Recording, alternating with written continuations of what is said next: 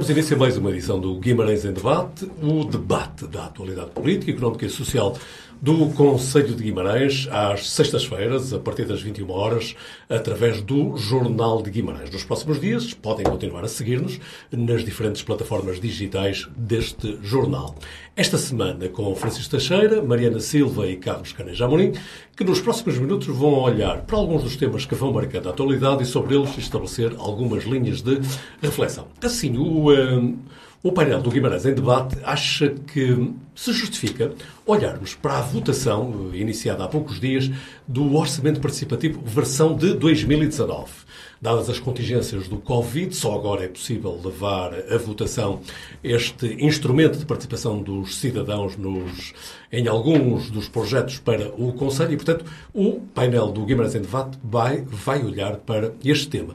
Na segunda parte, é importante também, a propósito da greve das trabalhadoras das cantinas escolares da última terça-feira, vão olhar para alguns dos constrangimentos que estas profissionais sentem na sua atividade diária. São estes os temas que propomos para este espaço de liberdade, para este tempo de liberdade que são as edições semanais do Guimarães em Debate. Minha senhora, meus senhores, bem-vindos. Uh, vamos então começar pelo orçamento participativo. É a versão já de 2019, porque, entretanto, dadas as contingências da Covid, não foi possível avançar com o processo. A votação iniciou-se no passado, melhor, no dia 13 de junho, portanto, dia 13 do corrente, vai até 20 de, 22 de julho, portanto, tempo mais que suficiente para os cidadãos escolherem entre os oito projetos que estão a, a concurso. E começava por ti, Francisco Teixeira. O orçamento participativo é um instrumento interessante da participação dos cidadãos em algumas das decisões que acham que o poder deve tomar. Antes de mais nada, boa tarde a todos e a todas os presentes. Não, eu acho que o, instrumento é interessante, eh, não há dúvida. Ele, quando apareceu, não só em Guimarães, mas fora de Guimarães e na Europa, não só em Portugal, o, o, um, eh, o orçamento participativo uh, apareceu como um instrumento que permitia às pessoas uh, definir uma certa parte do orçamento municipal, enfim, por regra um pouco muito pequeno ainda, mas definir uma componente do orçamento uh, municipal que supostamente eh, seria definido pela decisão dos cidadãos de maneira direta e não através dos eleitos. É, no fundo, um instrumento da democracia direta.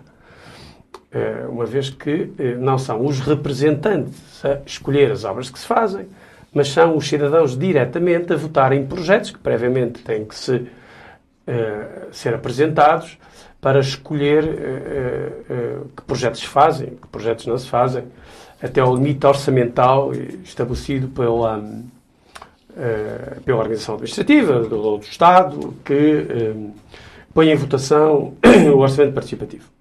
Portanto, em princípio, o instrumento é um bom instrumento. Uh, eu sou defensor da democracia direta em alguns âmbitos específicos da sociedade e até do Estado. E, portanto, acho que nós temos um. Nós, sociedade portuguesa, digamos assim, mas não só, um relativo déficit da intervenção direta dos cidadãos na definição do bem comum. O problema, justamente, dos orçamentos participativos é quando uh, novos instrumentos de intervenção social, sobretudo na natureza eletrónica, ou até novos instrumentos de agregação social, eh, produzem eh, mecanismos de arregimentamento ou mecanismos de subversão da ideia inicial, que era de que as pessoas, eh, de uma maneira livre, decidiriam aquilo que era melhor para os seus âmbitos respectivos, seja para o seu município, para a sua freguesia ou até para o país. Portanto, é orçamento participativo uh, no país.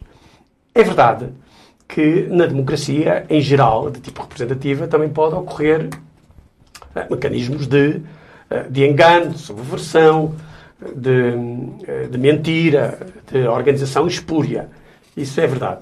Mas nos micro, eh, nos micro, chamemos-lhe assim, nos microclimas participativos, esses mecanismos, por vezes, de manipulação são muito mais fáceis. uh, sobretudo tendo em vista as plataformas e os instrumentos eletrónicos que hoje existem em dia uh, e tendo em vista que a participação no orçamento participativo ocorre através de, uh, de modo eletrónico e não de modo analógico, não presencial. E, e há aqui um problema que noutros anos, quer em Guimarães, quer fora de Guimarães, indiciaram alguns mecanismos de manipulação uh, destes, uh, não de fraude em sentido estrito, não, é? não de fraude em sentido estrito, mas de manipulação das pessoas, de agregação uh, das pessoas de modo não consciente, alienada de si próprio e da sua vontade para fazer esta escolha, que tem muito a ver com as circunstâncias tecnológicas em que, em que vivemos, mas também com a consciência política e cidadã das pessoas que estão diretamente envolvidas no, nos projetos. Sintetizando, eu acho que a ideia é boa, mas que justamente eh, ela precisa de ser apurada do ponto de vista técnico, ou seja, do ponto de vista de, eh, de permitir que a expressão desse voto participativo, dessa decisão direta dos cidadãos em projetos, seja uma expressão livre e não uma expressão do puro arregimentamento uh, orgânico de uma outra instituição. E, é essa, curioso, e essa reflexão deve ser feita. É curioso que fales nessa arregimentação orgânica. Uh, curiosamente, o, uh, o, Jornal de Guimarães, uh, deste mês, o editorial do, do seu diretor, do Alfredo Oliveira, é consagrado ao orçamento participativo e a determinada altura ele escreve... Ainda não li, mas vou ler. Prova inequívoca, de facto não houve combinação, mas a determinada altura, já agora, permitam-me que, permitam-me que cite o Alfredo Oliveira, o diretor do Jornal de Guimarães, a determinada altura diz o orçamento participativo tremeu, mas não caiu foi sofrendo algumas alterações para se evitar situações fraudulentas e foi criando mecanismos para estimular a participação popular. Ou seja, é curioso como os dois olham para Sim. esse aspecto menos positivo. Eu não sei se já foram criados esses mecanismos. Devo confessar que não sei mesmo. Quer dizer, não sei que, que correções é que foram introduzidas, mas que elas são necessárias, são.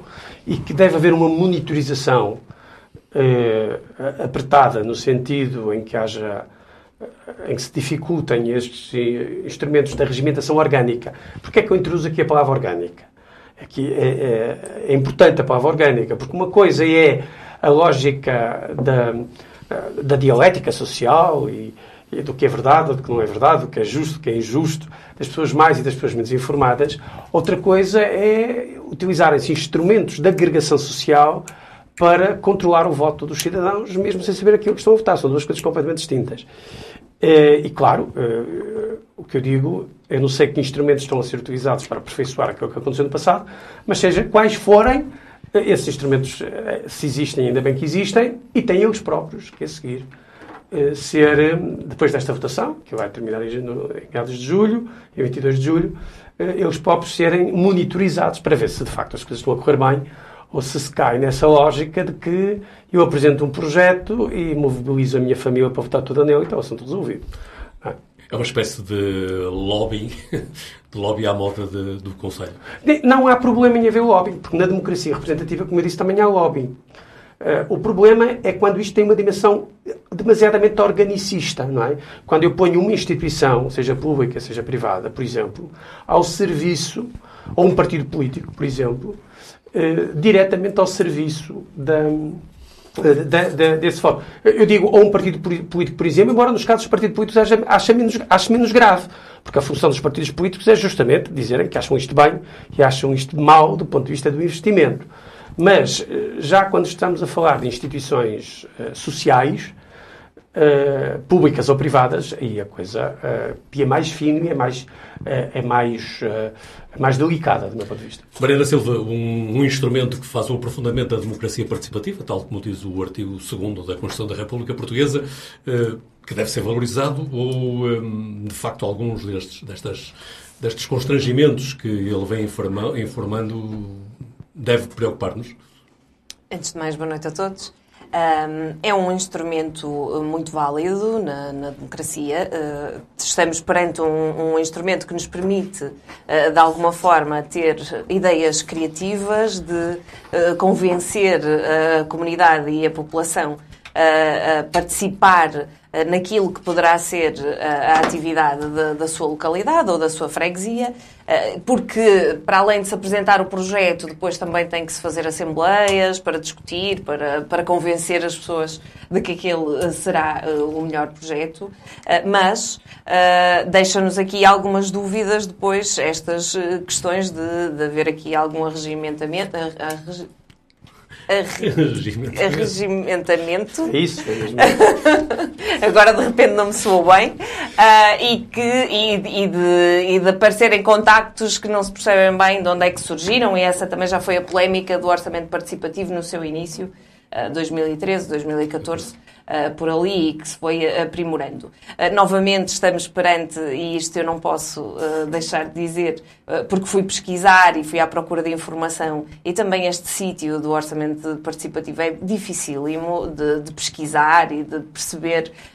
Eu nem consegui encontrar os projetos do orçamento participativo das escolas, porque não estão lá, de, de, de nenhum, de nenhum ano, e por isso há aqui este problema de percebermos realmente o que é que está concretizado, o que é que não está concretizado, eh, do cidadão comum, não é? Do cidadão comum perceber uh, quanto tempo é que demora a concretizar cada projeto, se vale a pena ou não, e se uh, todo este, este demorar de concretização de alguns dos projetos, toda esta descredibilização que, que se traz para o processo, uh, pode não ter os frutos que se pretende, que é a participação ativa dos cidadãos, e pode é, ter o, o lado inverso, que é os cidadãos deixarem eh, de participar. Outra das questões, e apesar de se ter falado aqui de que já foram aprimorados alguns dos processos de, de votação, sobretudo porque foi aí que, que, se, que, que se encontrou o problema, eh, é que eh, mantém-se a dificuldade, porque tanto se,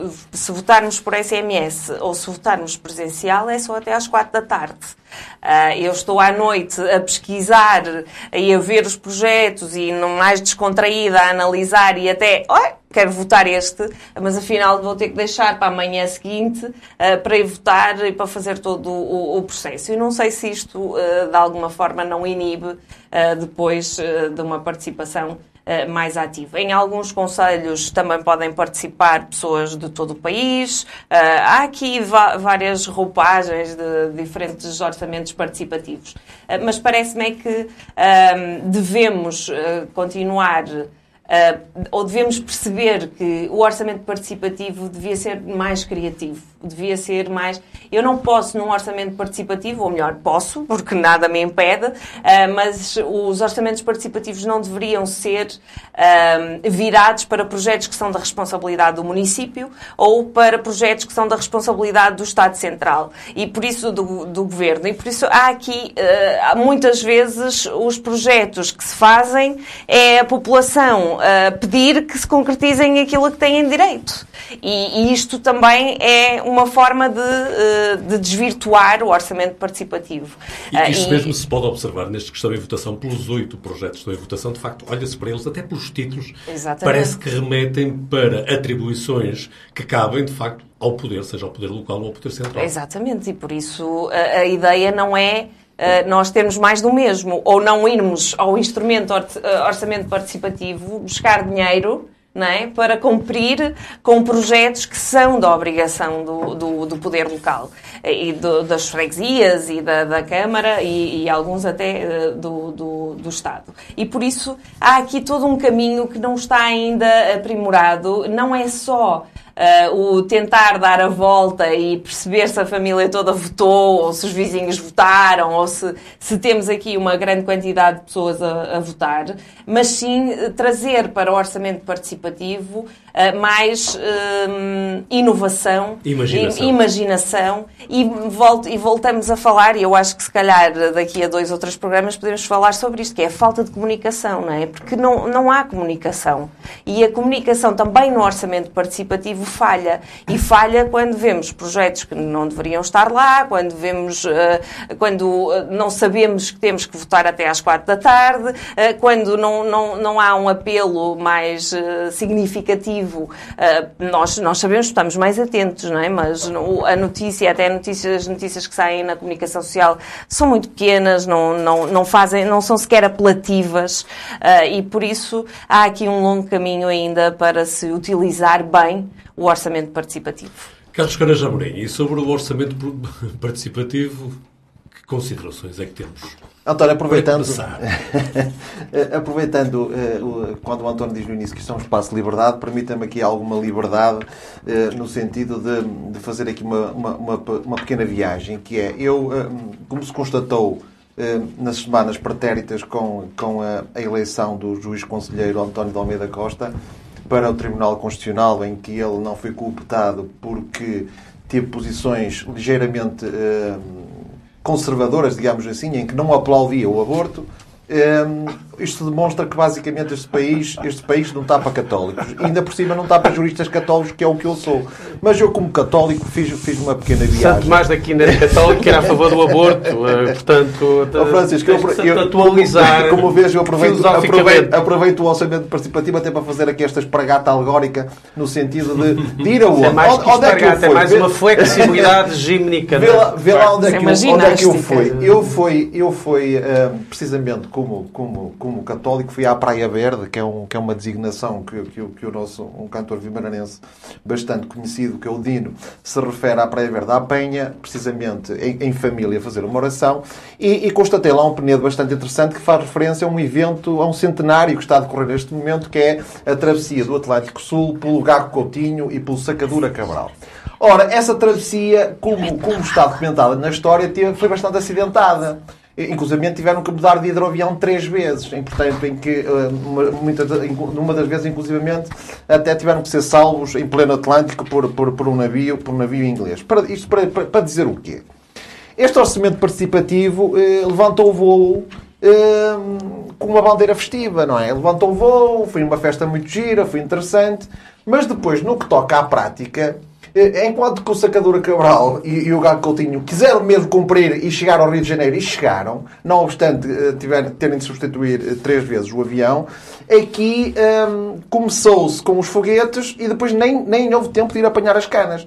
Porque, de facto, a forma como os projetos são aprovados, sobretudo o tempo que demora na sua execução, projetos, inclusivamente, que, como, como, como é referido no, no, no, no naquilo, no, no, no, um, naquilo que foi dito pelo nosso amigo Alfredo uh, no Jornal de Guimarães, quando refere que começa em 2013, mas nem sempre a caminhada foi positiva, no sentido de que, de facto, há ali algumas entorces.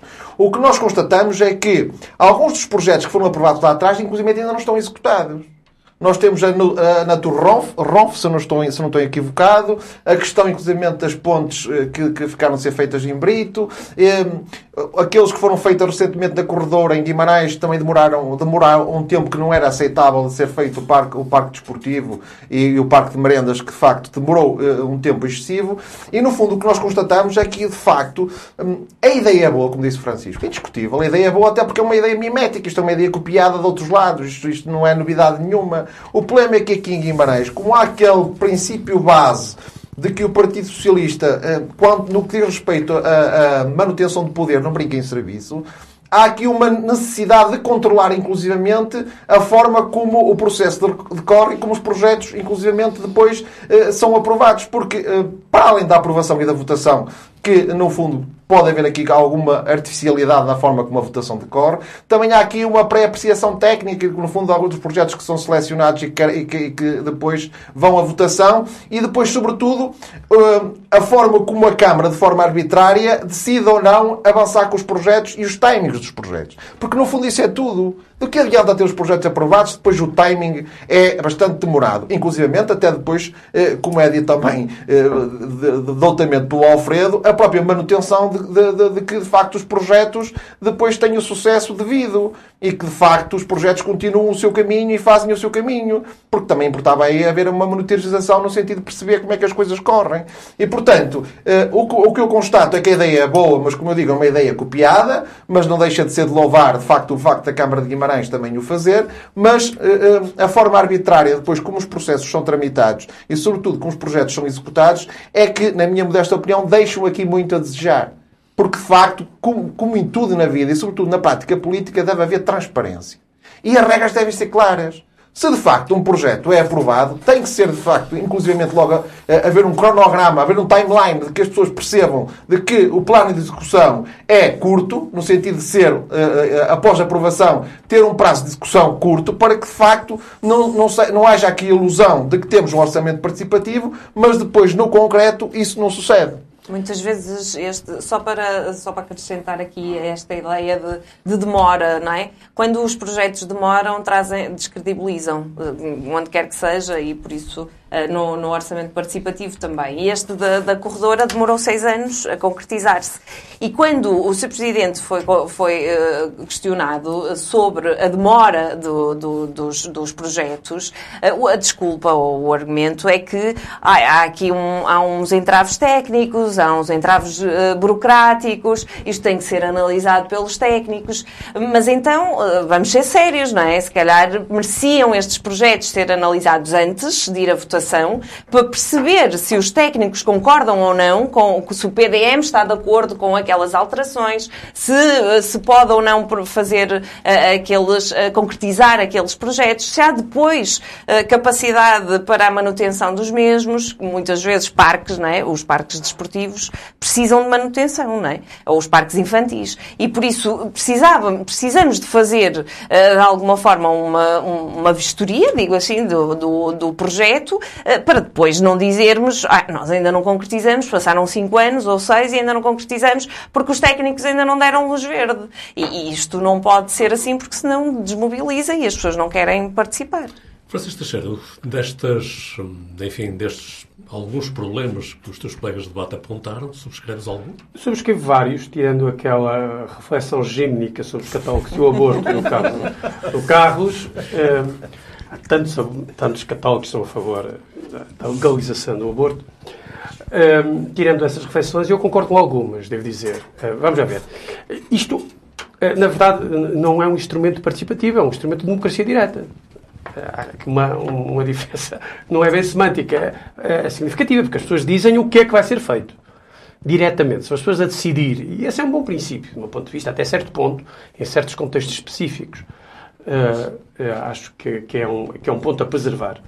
Eu concordo que uh, o processo de pré-seleção é um, é um, é um processo que pode ser problemático de vários pontos de vista, não é? Porque o processo de pré-seleção impede, impede que, que, se alargue o, o, a escolha dos cidadãos. É? A escolha dos cidadãos acaba por ser altamente condicionada e depois o facto de serem executados pela Câmara também ainda complica mais as coisas, não é? porque a Câmara tem os seus próprios constrangimentos orçamentais, os seus próprios constrangimentos, os seus próprios constrangimentos técnicos, não é?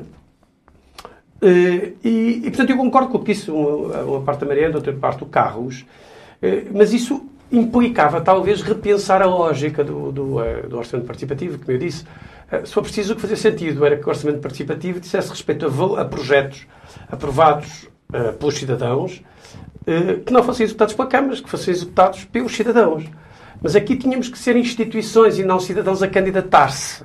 Mas teriam que ser as, as, pessoas ou os cidadãos a escolher. Seria um modelo eh, bastante diferente e bastante diverso daquele que está, uh, que está em presença e pelos quais se responsabilizavam em termos justamente de timings. Não sei se não teremos que evoluir para aí para que esse processo de, de, de orçamento participativo seja verdadeiramente sério. Por último, uh, eu acho que o processo uh, de, de, votação eletrónica, há bocado disse que não, não havia votação presencial, há votação presencial.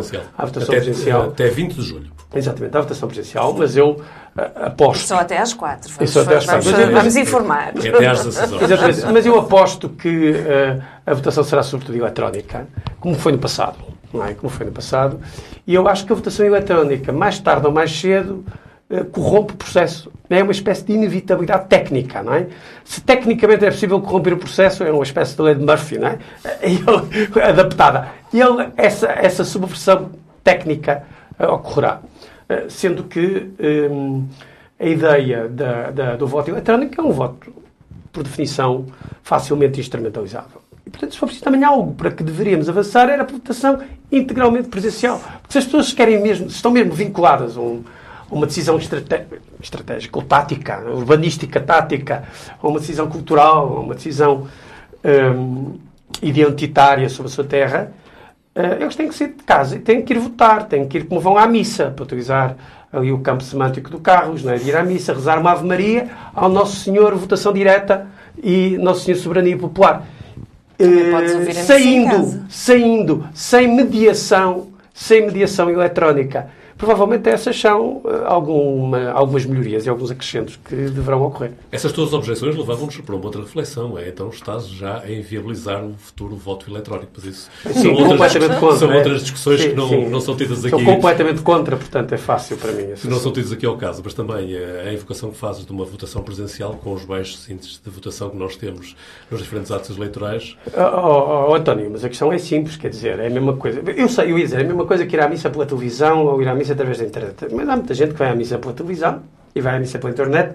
E até já há nos Estados Unidos quem compre, uh, como provavelmente tu sabes, quem compre uh, uh, Eucaristias, quem compre hóstias consagradas pela internet.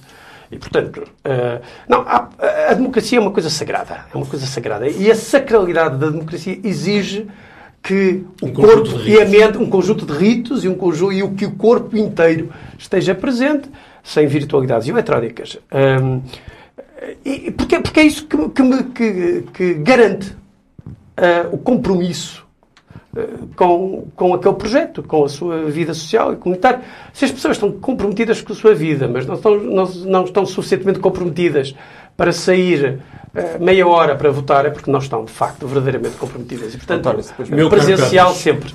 Meu caro Carlos Canas Amorim, eh, não entrando nesta, neste ritmo da conversa um pouco sobrenatural na, e na área do transcendente. Teológica. Teológica. Se quiseres, teológica, se quiseres meu caro. Não, eu queria dar uh, apenas só mais uma nota que, que, para reflexão, no sentido que uh, o facto de, de, do orçamento participativo ter estas entorses, ter estas dificuldades, depois acaba também por pôr em causa a boa imagem, inclusive, institucional da Câmara Municipal é inevitável, porque a partir do momento em que, eh, não obstante a envolvência, como a Mariana e o Francisco disseram bem, não, ter, não ser muito real na comunidade, não obstante, não deixa de, naqueles que se envolverem, sentirem que aqueles projetos em que votaram não teve o desenvolvimento e não teve, no fundo, a concretização que eles esperavam. E, portanto, eh, é esse ponto de atenção que eu também alerto, no sentido de que o poder político eh, municipal, seja em Guimarães, seja onde for, tem que ter cuidado, porque é, ao, ao pedir esse esforço, porque sejamos sérios, as pessoas de facto também têm as suas vidas. Hoje em dia, embora seja sagrada uh, a democracia, como diz Francisco, que eu concordo, as pessoas por vezes encaram isto como um esforço.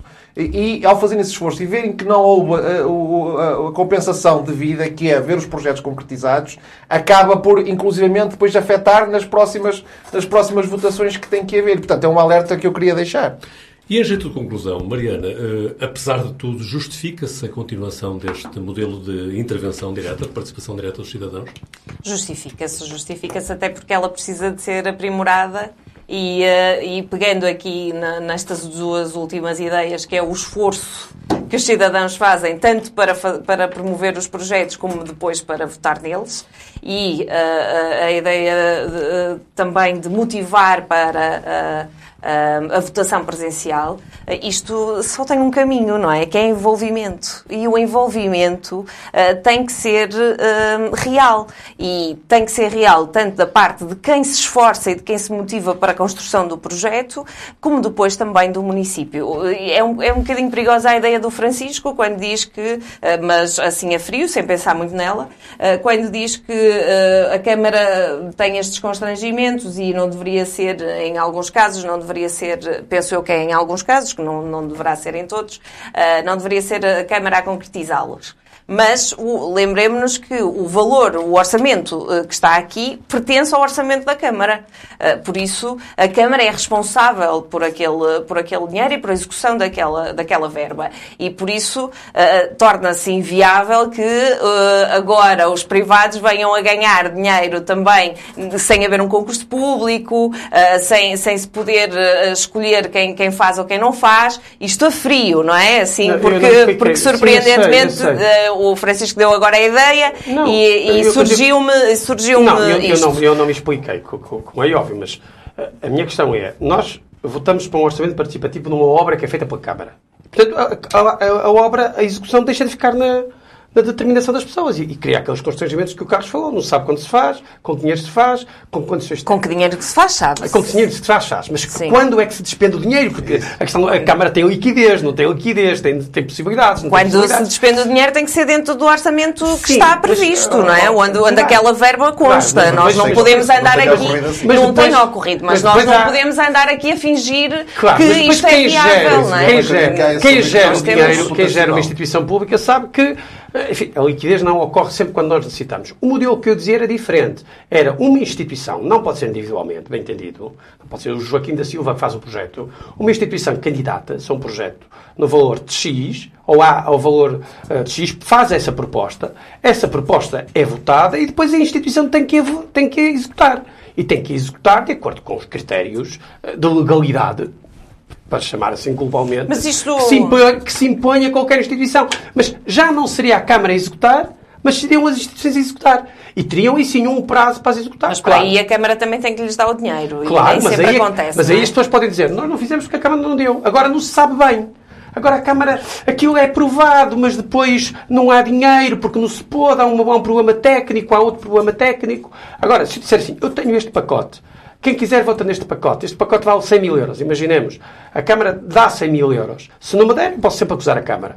Se me derem não, e eu não o executar, a não ser por razões de força maior, a Câmara pode sempre uh, imputar-me a mim responsabilidades institucionalmente. Não passa pela cabeça que isto possa ser feito a título meramente individual. E depois tem que ter controles administrativos, como não pode ser. Claro. Mas, Maria, então, para concluir, mas para concluir, só, até porque nos últimos programas também falamos sobre isto, sobre a participação do, dos cidadãos, e, e este, e, e, passa por aqui também, por esta falta de, de, informação e falta de envolvimento e falta de transparência, até porque quando nós dizemos que o site do, da Câmara ou o site do Orçamento Participativo não, não é explícito, não é claro, não, não, nos, não promove a informação, faz com que as pessoas depois também não queiram participar não tenham perguntas a fazer, porque ninguém lhes vai responder, porque já sabem que todo, toda aquela, todas as questões uh, que foram à procura não estão sequer em lado nenhum e não se consegue construir a dúvida, não é? Não se consegue sequer uh, perceber o que é que se procura e o que é que se pretende uh, questionar. No caso do orçamento participativo, é claro que nós não sabemos que projetos é que estão ainda por executar, porque não há essa relação. Eu penso que era o Carlos que dizia que é, acho eu, não, agora fiquei na dúvida porque não há, não há essa relação dos projetos que foram executados e dos que não foram, publicamente, para que todos saibam o que é que foi executado, executado e o que é que não foi. Eh, e, e para que as pessoas percebam que se tiverem a intenção de participar, vão ser bem aceitos e vão, e, e vão, e vão ter uma participação transparente. Carlos Sérgio há pouco querias intervir, mas era, agora só... convido também a fazer a mesma pergunta que fiz à Mariana, e é, apesar de tudo, justifica-se que continue com... Sem dúvida, a ideia, a, ideia, a ideia, como eu digo, é uma ideia excelente, porque no fundo reforça a democracia e, portanto, eh, deve-se deve é apurar e maturar a ideia e, sobretudo, pôr em prática de uma forma absolutamente transparente. Porque, inclusivamente, julgo que, que é sentido por todos, até ao pensarmos sobre isso, porque, inclusivamente, por vezes nos chega essa informação de que a maioria massiva de, dos projetos são sérios, são honestos e são verdadeiros. Mas esta participação que todos exigimos também é uma forma de sindicância para que não haja, por vezes, até alguma uh, projetos ilícitos, seja por uh, projetos que são apresentados por interposta pessoa, seja até projetos que uh, verdadeiramente um, não visam aquilo que, que, que, aparentemente resulta do próprio projeto. Portanto, porque nós temos que estar atentos, a, por exemplo, à questão até da votação porque a forma como algumas votações ocorrem eh, deixam algumas dúvidas. Parece que, de facto, não, é, não corresponde a uma democracia, a uma democracia plena e esclarecida. Parece mais uma, uma democracia a pedido, não é? No sentido de, de, de regimentação do voto. E, portanto, Votações esse... semelhantes às escolhas dos líderes nos partidos? Como aqueles programas da televisão em que se pede para votar. Portanto, numa lógica de, de, não numa lógica verdadeiramente democrática. E, portanto, fazendo a devida maturação e apuramento do, do, da forma como as coisas. No fundo, o, a Câmara Municipal fez, tem o regulamento e tem até a Carta de Princípios, não é? que foi aprovada na, na, na, na Assembleia Municipal. E, eh, mas, mas são de tal forma genéricos e abrangentes que acho que é preciso ir um bocado mais ao pormenor para nos acautelarmos. Vale, vale para concluir, vale a pena? Vale a pena, mas eu, eu, eu, introduzi aqui um modelo diferente, uma hipótese diferente, que até, aliás, pode não ser alternativo, pode ser simplesmente complementar. Uma coisa é um modelo de, de, de orçamento participativo, na verdade é um orçamento direto, em que as pessoas escolhem as obras que a Câmara vai fazer. E depois a Câmara fala ou não. Existe este problema que aqui estão todos a falar. Porque se é a Câmara que as vai executar, enfim, as pessoas é que escolhem, mas a Câmara é que executa e depois executa ou não executa. Devia executar, devia. Mas depois há sempre consta porque não, não são as pessoas que escolhem responsáveis diretamente. Um modelo alternativo ou complementar seria uh, o de projetos que seriam postos à votação, que seriam executados não pela Câmara, mas pelas instituições que promovem a votação nesses projetos. Uh, seria um modelo alternativo ou um modelo complementar que eu acho que tinha muitas virtualidades, porque possibilitava que as instituições sociais, não de maneira fragmentada, mas instituições, com regras que teriam que se definir, evidentemente, se responsabilizassem e fossem responsabilizadas diretamente, mais facilmente responsabilizados. Enfim, no pressuposto de que a Câmara, no prazo X, transferiria o dinheiro necessário certamente para a execução. Este, certamente este é um tema que voltaremos em próximos Guimarães em Debate, até porque o conhecimento do, das candidaturas vencedoras será a 30 de julho, portanto ainda há tempo para voltarmos ao tema, eh, dentro desta perspectiva que o Guimarães em Debate assume de participar na atividade cívica e, de facto, não querendo ser o grilo de Pinóquio da sociedade vimardense, mas de vez em quando lembrar eh, algumas coisas que podem ser melhoradas.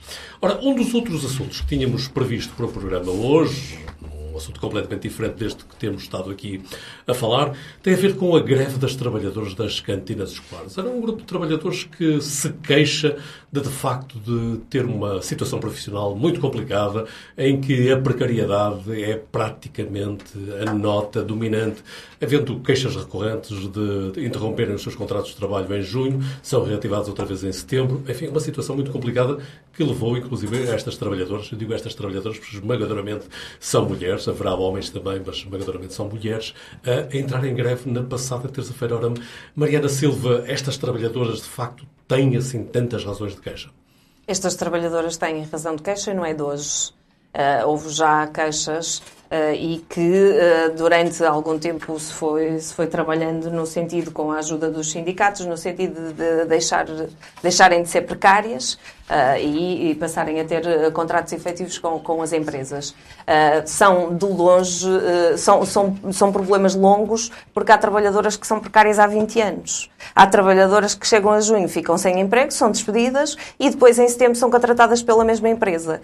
por isso, se a mesma empresa as contrata durante 20 anos, é porque elas são necessárias, é porque o seu emprego está lá à espera que, que elas voltem. E por isso não podemos continuar aceitar que, que, que estas trabalhadoras uh, sejam tratadas desta forma, uh, trabalhadoras que uh, estão responsáveis pela alimentação dos alunos das escolas de Guimarães e que, por isso, também a Câmara tem a sua parte de responsabilidade. Podemos dizer que há aqui que a Câmara contratualiza com esta, com esta empresa e depois lava as mãos. Uh, isto não pode acontecer. A Câmara tem que contratualizar com as empresas e tem que perceber se os direitos dos trabalhadores são ou não cumpridos. E aquilo que nós sabemos. A Câmara tem essa possibilidade, Mariana? Não, Tem, porque, é porque estas trabalhadoras já se queixam há muito tempo e por isso a Câmara sabe, está ciente de que existem estes problemas. A Câmara está ciente porque os diretores das escolas sabem destes problemas. Tem regras e várias vezes o Presidente da Câmara invoca até sobre outras questões que não pode, por exemplo, contrariar uma decisão dos técnicos porque tem limitações. Eh, não, não será o caso. Mas, isso, mas isso é um argumento que também dava para o orçamento participativo. A culpa é dos técnicos que não se despacham e, e, e, os, e os, projetos demoram anos a ser concretizados. Aqui é a mesma questão. Eu, se contratualizo com uma empresa um serviço, eu preciso saber se os trabalhadores daquela empresa têm ou não os seus direitos uh, assegurados. E aquilo que nós sabemos há anos é que não têm os seus direitos assegurados. E por isso, uh, a questão de, de, da precariedade uh, também na função pública é, é, longa, sabemos. É uma, foi aqui um, um combate também destes, destes últimos anos com o PS de acabar com a precariedade mas ela mantém-se, mantém-se nos trabalhadores das cantinas escolares como se mantém nos enfermeiros e por isso e nos médicos e por isso há aqui uh, uma questão de, muito muito particular uh, no caso uh, destas trabalhadoras porque é uma luta longa foram conquistadas foram feitas algumas conquistas aquilo que sabemos é que os salários também não são aumentados regularmente como deveriam ser e algumas trabalhadoras estão a garantir o serviço sozinhas quando deveriam ter alguém ajudá-las e deveriam ter outra pessoa a auxiliar no, no trabalho e depois não posso deixar de, de dizer que esta, estes problemas acabavam se a Câmara aceitasse a proposta que a CDU faz há anos, que é de fazer as refeições nas escolas. As refeições têm que ser confeccionadas nas escolas. E não podemos andar a dizer que, semos, que, que queremos ser a capital verde europeia se depois o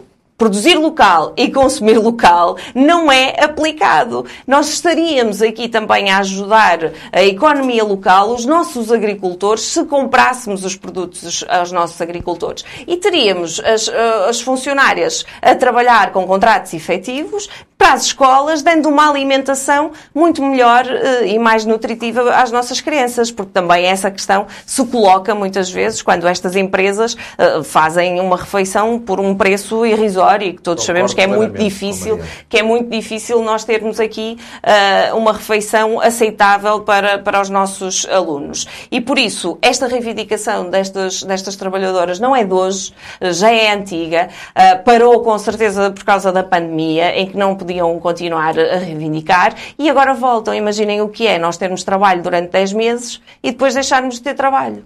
Nós, estes, estas trabalhadoras têm salários durante 10 meses só, mas a renda paga-se todos os meses, a luz paga-se todos os meses, a água paga-se todos os meses, todas as despesas estão lá, menos o salário.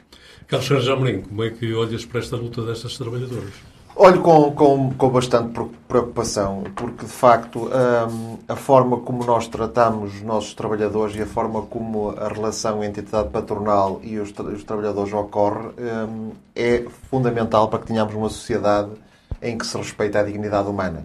Eu trago aqui um livro de um vimaranense, não, não nasceu cá, mas, mas vive cá, eh, Hermenegildo Moreira da Encarnação, que faz um, fez um, uma tese de doutoramento sobre o impacto da doutrina social da Igreja nas empresas, eh, em que de facto eh, vai um bocado ao encontro daquilo em que eu vejo o meu PSD a defender. Os empresários não têm grande tempo para doutoramento, sobretudo se forem católicas. E a conclusão é precisamente, vai um bocado nesse sentido, Francisco, de que de facto, porque isto teve estudos de campo e no fundo o que se constata é que de facto a doutrina social da Igreja, mesmo para empresários católicos, não teve lá muito sucesso, não tem muita praticabilidade. Mas de facto. Hum, se não houver um tratamento justo dos trabalhadores, um, torna-se difícil ter uma sociedade em que um, a decência é um, uma prioridade. Uh, indo aqui ao concreto, que se constata, de facto, é um abuso de, de, de recorrer a empresas de trabalho temporário que, que, que merece a minha censura, ao abuso de, de dos, dos, dos, mesmo dos ordenados, que são manifestamente baixos, ao abuso de, inclusivamente, muito dos, dos funcionários não terem um horário completo, que inclusivamente... 3, 4 horas. É, é, é, preocupante, porque, inclusivamente, como eles dizem, para o transporte, no transporte praticamente vai, vai o, o, vencimento todo. Um, as pessoas não são envolvidas nos quadros quando, de facto, estamos perante o contrato de trabalho por tempo indeterminado e não contrato de trabalho eh, a termo, porque não há uma justificação ocasional, há sim uma necessidade constante para que aquele trabalhador preste o seu serviço e quando assim é, eh, de facto, não poderemos dizer de outra forma, porque, inclusivamente, a Câmara Municipal merece aqui a minha censura, porque no que diz respeito aos cadernos de encargos, deveria haver a sindicância e perceber se eles são respeitados. A Câmara cumpre formalmente uh, uh, bem, mas depois devia sindicar e ver se na prática aqueles contratos são respeitados ou não. E, de facto, não há aqui uh, o respeito desses princípios que são inerentes a qualquer tipo de, de, de, empresa pública. Se exigimos para a empresa pública que haja contratos que respeitem os direitos dos trabalhadores, quando contratamos com outra empresa, temos que garantir que isso também acontece. A Câmara Municipal, e por acaso aqui os, os sindicatos, eh, louve-se que voltámos a ter sindicatos, se a Mariana permite aqui eh, uma pequena provocação, não é? Porque nós, eh, durante Na o período. Parou tudo, Carlos. durante durante o período em que o PCP apoiou a solução governativa, ninguém os via. Mas, mas achei, achei, achei interessante que a manifestação fosse feita em frente à Câmara Municipal, porque é uma forma de, de, de sinalizar à Câmara que, quando assina é, é, os contratos de, de, de, fornecimento, quando há, os cadernos de encargos devem-se deve analisar e cumprir, fazer aqui uma monitorização para ver se, de facto, os direitos dos trabalhadores são cumpridos. Francisco Teixeira, também a mesma pergunta, como é que olhas para esta, para esta greve? E já agora pedia-te um comentário também, uma outra questão. Questionado pela agência Lusa, o Presidente da Câmara disse, ou melhor, a Câmara Municipal informou que não ia prestar quaisquer esclarecimentos, quaisquer comentários sobre a greve.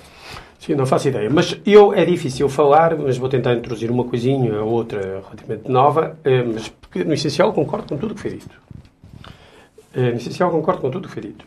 Eh, vamos já ver. O Carlos diz que a Câmara não se indica, não se indica os contratos. Não, eu acho que isso não acho que não deve ser bem assim. A Câmara deve sindicar os contratos. O problema é a mesma natureza dos contratos.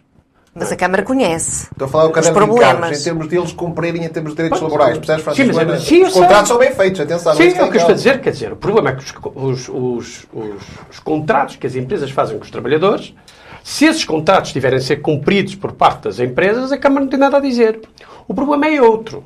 E eu aqui, do ponto de vista estritamente legal, enfim, seria bom que os especialistas em direito do trabalho e direito da contratação pública e direito administrativo pudessem, uh, pudessem esclarecer-nos, é se podem ou não podem, eu penso que a questão de fundo é esta, se as câmaras podem ou não podem inscrever nos, uh, nos concursos, a haver concursos, e também já lá vou, podem ou não, devem, ou não podem inscrever nos concursos critérios sociais de contratação dos trabalhadores por parte das empresas. Ou seja, se se pode inscrever num concurso e se não se pode, eu acho que se devia poder Exatamente. dizer que a empresa só pode fazer contratação, só pode concorrer a um concurso público, se garantir que uma determinada percentagem dos seus trabalhadores tem contrato uh, sem termo e que tem, simplificando, um baixíssimo nível de precariedade ou não tem precariedade nenhuma. A questão é esta, é se isto pode ser. Se eu posso exigir, se pode concorrer a esta empresa, uma empresa que tendo 100 trabalhadores não pode ter mais que 10 trabalhadores precários, por exemplo. Será que eu posso pôr isto num, num, como critério para uma contratação pública? Tô, a minha pergunta não é, desta vez, retórica, certo. é mesmo uma, uma pergunta de desconhecimento da minha parte. E se isto não é possível fazer-se, devia ser. Eu devo dizer que devia ser. E sendo possível, a Câmara devia introduzir como critério de contratação pública.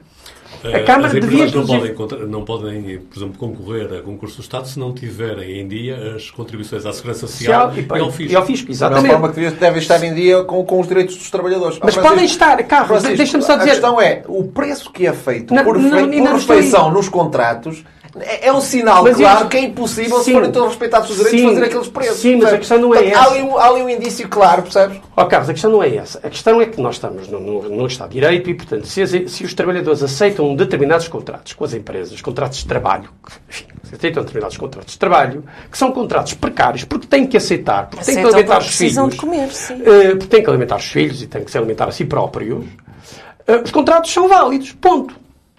A questão é se a Câmara tem que se é sujeitar. A questão é se a Câmara tem que se sujeitar a ter obrigatoriamente que contratar uma empresa que só tem contratação precária. A, Câmara pode condicionar a várias. A, a, a várias... minha pergunta é essa: é se a Câmara pode ou não pode condicionar. Pode condicionar. Se pode condicionar, a Câmara deve condicionar. O preço não é, é o único inaceitável. Critério, Pronto, é a minha pergunta é essa e não é uma pergunta retórica. Se a Câmara pode condicionar ao nível de precariedade de uma empresa, a contratação a essa empresa, a Câmara deve incluir esse instrumento como critério de contratação pública.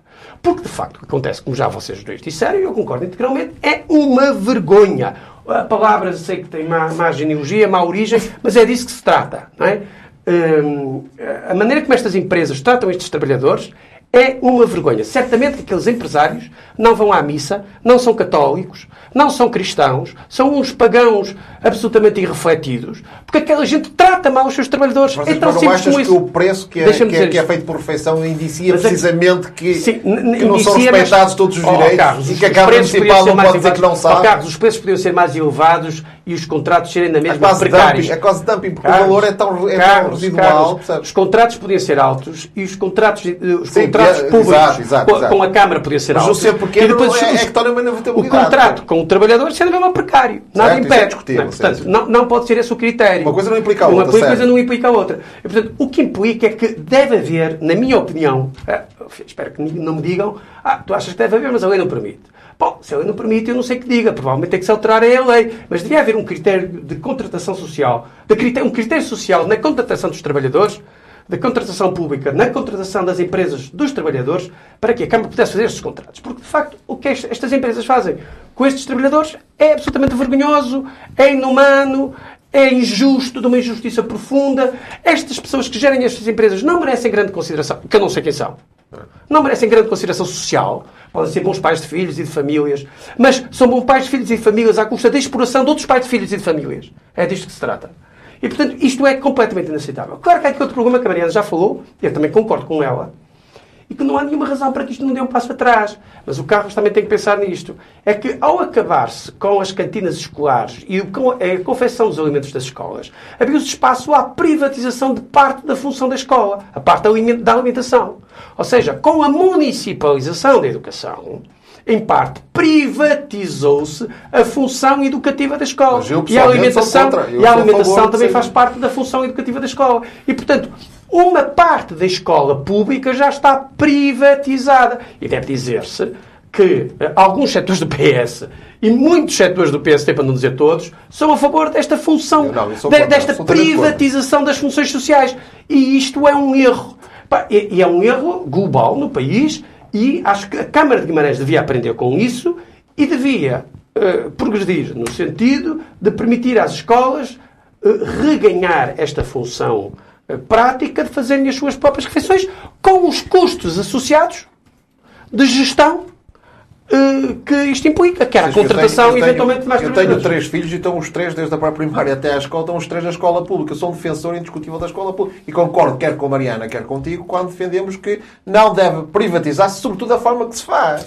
É privatizar a alimentação das crianças. Só para as pessoas perceberem, está-se a privatizar nas escolas a alimentação das crianças. Sem dúvida. E isso tem sido um erro para os trabalhadores Bom, e há quem diga. Isso e aí há muitas opiniões. e a alimentação, há quem diga que é melhor, há quem diga que é pior. Enfim, eu tenho várias versões. Não? É? Estamos mesmo nos minutos finais. Mariana Silva, um comentário final sobre isto. O comentário assunto. final é que uh, lamentamos que o Sr. Presidente tenha recusado a prestar declarações sobre, uh, sobre esta questão. Uh, até só, porque... Só, só, de facto, uma precisão. Eu disse há pouco Presidente, mas não. O, o, que, o que, diz o, município. o TEC da Agência Luz, citado pelo Observador, é o município. Pronto, o município se tenha recusado a pronunciar-se sobre, sobre esta situação. Esta situação é conhecida. Não é de hoje que estas trabalhadoras saem à rua. Não é de hoje que se esta estas, estas questões da precariedade e de, destas trabalhadoras uh, ficarem sem salário durante uh, dois meses ou três, não é? Porque se, se com o subsídio. Uh, a, a, questão é que há trabalhadoras a ir trabalhar quatro horas por dia.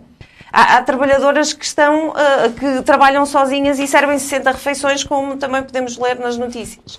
E por isso, aqui o que nós, uh, uh, o, o, não sei se, do, pegando nas palavras de Francisco, eu não sei se os patrões são católicos, cristãos, não faço a menor ideia, isso também não me interessa. Aqui a questão é, estas, estas empresas apesar de fazerem refeições a preços irrisórios, como já foi hoje aqui dito, ganham dinheiro ganham dinheiro, porque senão fechavam as portas e não tinham os trabalhadores e não tinham este número de trabalhadores. O que se fala é 200 trabalhadores. Por isso, de alguma forma, elas a alimentar os nossos alunos e a pagar salários ainda têm que ganhar dinheiro. Por isso, a questão aqui é dar, dar completamente a volta e manter e trazer uma alimentação saudável para as nossas crianças do nosso Conselho, tendo funcionários uh, com contrato, tendo as, as, as cantinas abertas e a fazer as suas refeições, porque nós vamos ter qualidade na refeição uh, do aluno, vamos ter o apoio às micro, pequenas e médias empresas locais, vamos ter o apoio à pequena agricultura e vamos diminuir a pegada uh, no prato. Não podemos estar só aqui a fazer uh, programas e planos com as associações ambientalistas a medir a pegada de cada um de nós em Guimarães e depois termos estas, estas questões pendentes Pode e graves. Carlos Caneja Amorim, 30 segundos apenas, se quiseres, para... Não, eu precisaria de mais um bocadinho, António, porque precisamente... Para quê? Porque eu, eu, defendo no PSD algo que tem a ver com, com o modelo e estratégia de ação política para a Conselhia. Como sabem, nos partidos eh, estão divididos por conselhias, o PS julgo que será igual, não sei se nos verdes é a mesma coisa.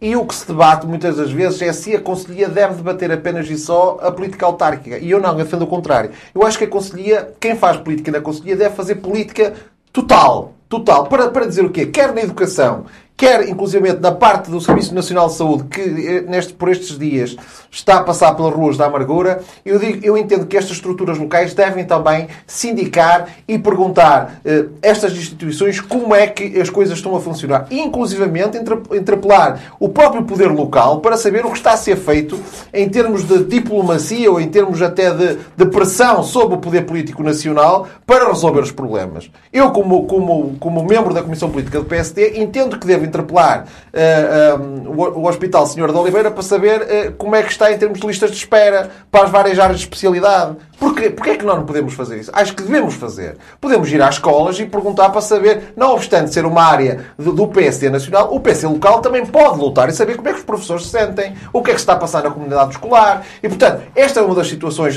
inclusive das cantinas, em que nós devemos ir às comunidades escolares e, ao lado delas, lutar por estas causas que me parecem completamente meritórias. Francisco Teixeira, e nos 30 segundos que tenho reservados para ti, vamos ter um comentário final a este tema. A este tema. Ah, não, eu, eu tinha um assunto, que vou falar dele, mas muito rápido, vou só 5 segundos com um assunto que o Carlos me lembrou agora. É amanhã. Ah, nós estamos a gravar uma quinta-feira uh, e, portanto, é amanhã, no dia em que o programa vai para o ar, sexta-feira, 17, que faz 100 anos que a Coutinho Sacadora Cabral 100 anos da travessia do Atlântico. Foste e por isso, comigo, não, foi apanhar apanhou hoje, fazer um brunch e, uh, e eu lá estava, faz, faz hoje que estamos a ser vistos e ouvidos por quem nos vir, vir e, ouvir, 100 anos da travessia de Gacotinho Sacadura Cabral. Eu espero que haja alguém em Guimarães com responsabilidades institucionais que se lembre do assunto. Mas eu trago um outro assunto que presumo que há aí uma imagem qualquer que, que, que, a, que, a, que a realização nos vai pôr. Eh, aquilo é um ameixo que é um ameijo que eu comprei hoje na Penha e que me, eh, e que me custou 65 cêntimos. Ou seja, o que faz, grosso modo, estes ameixos foram comprados a, a, a 3,80 euros ao quilo. Eh, eu passei pelos ameixos, disse à minha, à minha esposa, ah, então os ameixos estão bonitos, vou comprar. Ela diz, não compres, fora mais de 2 a 2,5 euros. E meio. Porque acha que eu não tenho jeito para essas coisas. Eu cheguei lá, e, e, e custavam a 3,80 euros o quilo os ameixos.